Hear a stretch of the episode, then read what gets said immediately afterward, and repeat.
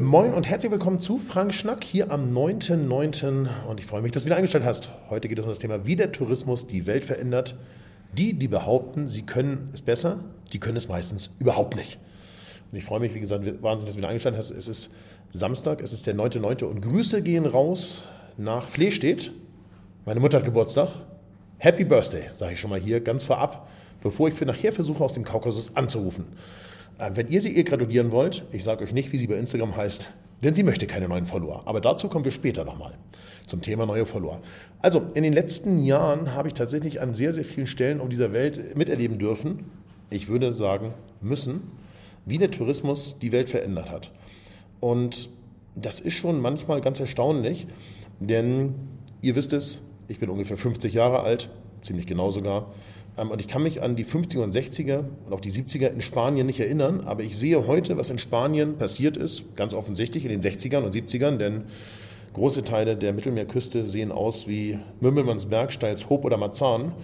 Und viele weitere Regionen auf dieser Welt sind auf einem sehr guten Weg genau dorthin. Und davon möchte ich dir heute erzählen. Wenn wir mal ganz ehrlich sind, dann muss man sagen, dass ähm, auf Island der Tourismus die Insel unfassbar und nachhaltig verändert hat. Ähm, ich kann mich gut an Zeiten erinnern, da konnte man auf Island Bed and Breakfast buchen mit Bad und Dusche auf dem Flur.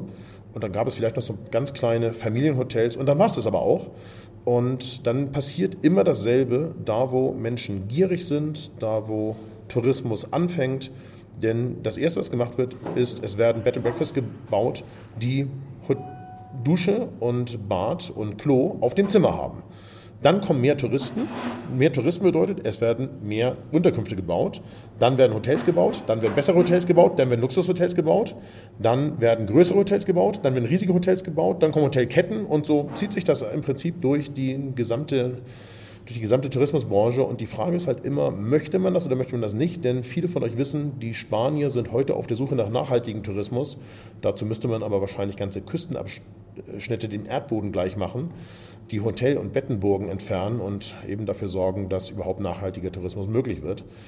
Und ich befürchte, dass es den Isländern auch irgendwann so gehen wird. Denn ihr wisst es, die Insel ist partiell an den üblichen Touristen-Hotspots overcrowded. An vielen Stellen sind Regularien eingeführt worden. Ähm, eine isländische Rangerin, die ich ganz gut kenne und immer wieder auf dieser Insel getroffen habe, Fanny, Grüße gehen raus. Äh, Fanny hat mal zu mir gesagt, Frank, als wir Wikinger die Insel bevölkert haben, da haben wir alle Gesetze, die notwendig waren, auf einen Stein gemeißelt. Dann kamen die Touristen und heute hat unser Gesetzbuch 1000 Seiten. Und ungefähr so funktioniert das auf diesem Planeten. Und da ich gerade mal wieder in Georgien bin, möchte ich euch aus Svanetien erzählen.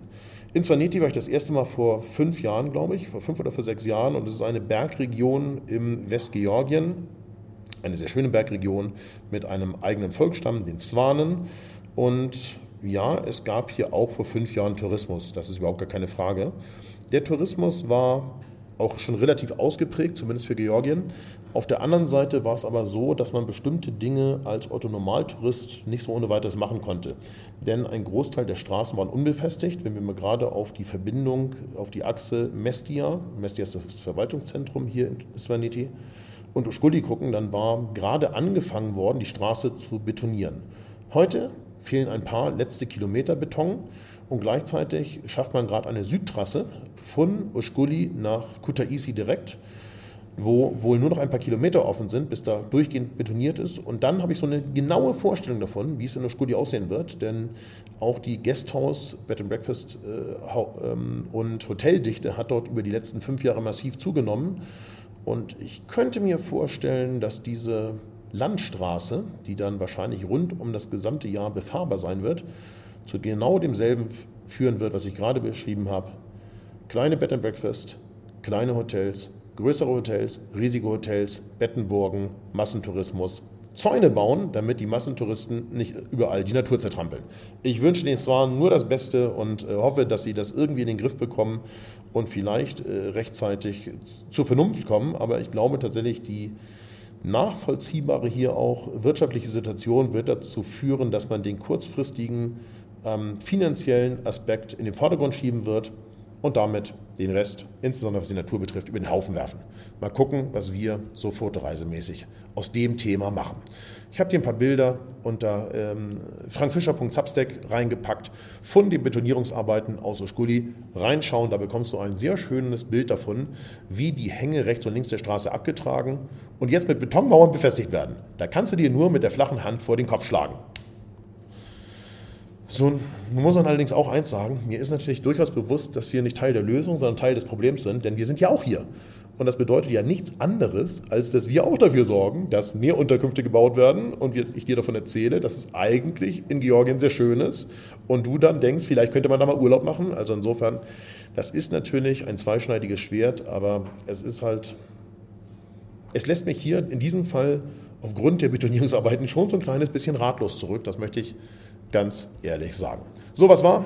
Ich bin am letzten Wochenende über München nach Tiflis geflogen. Du kennst die Stories, ähm, wenn du dich übrigens fragst, wo ich aufnehme. Es ist der 8.9., habe ich ganz vergessen zu beginnen. Es ist, lass mich gucken, Ortszeit 22.49, das heißt bei dir ist es 20.49, aber hier ist es gleich Zeit, um ins Bett zu gehen. Und ähm, ich bin über München nach Tiflis geflogen, also nach Tbilisi. Und dieses Mal haben die Hamburger es hinbekommen, dass mein Gepäck gar nicht erst verladen wurde. Wenn dich das interessiert, vielleicht erzähle ich dir in der nächsten Woche vor diesem Mikro mit jemandem, der das Gepäck gerettet hat, ein paar Sätze dazu. Mal schauen, ich weiß nicht genau. Ähm, ich bin mit einer ganz tollen Gruppe hier in ähm, Georgien unterwegs. Gruppenbild in den Shownotes, klickst du einfach in deinen Podcast-Player auf weitere Infos, da siehst du das schon. Da habe ich dir auch jede Menge Bilder aus Tiflis reingepackt, sodass du so ein bisschen Eindruck von Tiflis bekommst. Wir waren da auch auf dem Flohmarkt, wir waren auf dem Bauernmarkt. Wenn dich so ein bisschen Streetfotografie aus Tbilisi interessiert, reinklicken, Bilder angucken. Ähm, ich habe auch ein paar Bilder mitgebracht aus der Altstadt, die ich mit der Drohne geschossen habe, mit der Mavic äh, Mini, die heißt gar nicht Mavic, die heißt DJI Mini Pro 3 ähm, gibt es auch ein paar Bilder. Gleichzeitig habe ich an, dem, ähm, an den Tiflis-Tagen eine Drohne nach Armenien geschickt. Du weißt, wie es läuft. Der Aramais, der Drohnenpilot, ich habe ihn dir in einer der letzten Folgen empfohlen. Klick da mal hin. Der hat jetzt eine ordentliche Drohne von, Frank, von Franks Vlogs und der ist ganz begeistert. Die Sprachnachricht könnte ich dir hier theoretisch einspielen, aber ich sitze hier mit den Teilnehmenden im Aufenthaltsraum des Gasthauses und ich glaube, die kriegst du nächste Woche. Nächste Woche gibt es Infos dazu, wie die Drohne in Armenien gerade so rumarbeitet. So, da waren wir mit nur fünf Wochen Pause mal wieder in Saltubo. Du erinnerst dich vielleicht an den Schlag von vor fünf Wochen. Da war ich gerade mit einer anderen Reisegruppe hier in, in Georgien unterwegs und da waren wir auch in Saltubo. Wir waren bei den letzten Binnenflüchtlingen aus dem Abchasienkrieg von 92 die dort unter wirklich prekären Bedingungen nach wie vor leben. Haben ein bisschen Lebensmittel eingekauft, ich habe ein paar Fotos mitgebracht. Es war eine sehr herzliche Begrüßung und eine sehr, sehr schöne Zeit und ähm, ja, wir haben dafür gesorgt, dass wir vielleicht den einen oder anderen, auch wenn er jetzt umgesiedelt wird, vielleicht trotzdem in Kuta Easy in der Zukunft nochmal besuchen können. Wollen wir schauen, was daraus wird. Dann sind wir weitergefahren nach Venetien, ähm, nach Mestia, haben eine Nacht in Mestia verbracht, waren eine Nacht in der Skuli und so weiter, Bilder in den Shownotes wie immer. Und natürlich haben wir auch in Svaneti den Kontakt zur einheimischen Bevölkerung gesucht. Da habe ich dir von einer Familie, die ich jetzt das vierte Mal, glaube ich, besucht habe, ein paar Bilder in die Shownotes getan. Das ist eine svanetische Familie, die rund um das Kalenderjahr, also das gesamte Jahr in Uskuli lebt. Ich glaube, die meisten da draußen von euch können sich nicht vorstellen, wie die Bedingungen sind mit, äh, ich sag mal, nicht isolierten Häusern und äh, einem großen Ballerofen im Wohnzimmer und in der Wohnküche. Ach, mein allergrößter Respekt, das ist wirklich äh, hart, muss man sagen, besonders wenn kleine Kinder mit an Bord sind, wie es hier war. So was wird, am Montag reisen die Teilnehmer ab. Ich verlängere die Zeit mit Sandra noch ein bisschen in Georgien um eine knappe Woche. Und wie gesagt, da gibt es nächste Woche was zu. Dann haben wir den Instagram-Kanal der Woche. Instagram-Kanal der Woche, Achtung, Shoutout, jetzt heißt es ganz genau aufpassen, es gibt was zu gewinnen. Das sagt man ja eigentlich bei so Podcast-Folgen ganz zu Beginn und nicht ganz am Ende. Macht nichts, es gibt trotzdem was zu gewinnen und zwar pass mal auf. Es geht um Folgendes. Der HJR Kirchheim Kirchheim mit Doppel-H. HJR, Kirchheim, alles klein, alles in einem Wort, in der Mitte Doppel-H. Ähm, der, der sucht Follower. Dem haben wir nämlich gerade eben hier den Insta-Kanal angelegt. Also gerade vor zehn Minuten, du hörst ja auch im Hintergrund, ist immer noch so ein bisschen Bohai.